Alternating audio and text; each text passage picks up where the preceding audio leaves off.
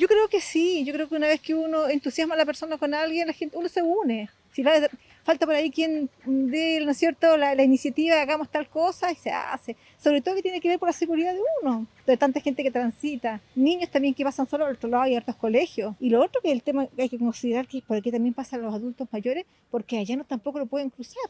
La idea es que el municipio los haga y de la seguridad correspondiente, que las mujeres y personas en general puedan pasar de manera segura, evitar los focos de violencia, de delincuencia también, pero con una mirada integral. Y esta mirada integral viene también con este equipo multidisciplinario para intervenirlos de una manera no aislada, porque creo que eso pasaba también. Intervenían solamente luminarias, pero sin las otras miradas y perspectivas que hoy día se juntan y, y creo que eso haría una política pública integral también. Bueno, tendría que preocuparse más de las personas de, para que puedan transitar tranquilas. En este momento de día sí es, es seguro, pero de noche es peligroso acá. Falta alta seguridad en los pasos peatonales porque de hecho han cambiado las luces y las vuelven a romper. Además esta vuelta que hay, es la hediondez misma, entonces para una persona que tiene una movilidad reducida, es complicado tener que pasar porque además está muy hediondo y hacen sus necesidades acá. Es un peligro porque a mí, gracias a Dios, nunca me han asaltado,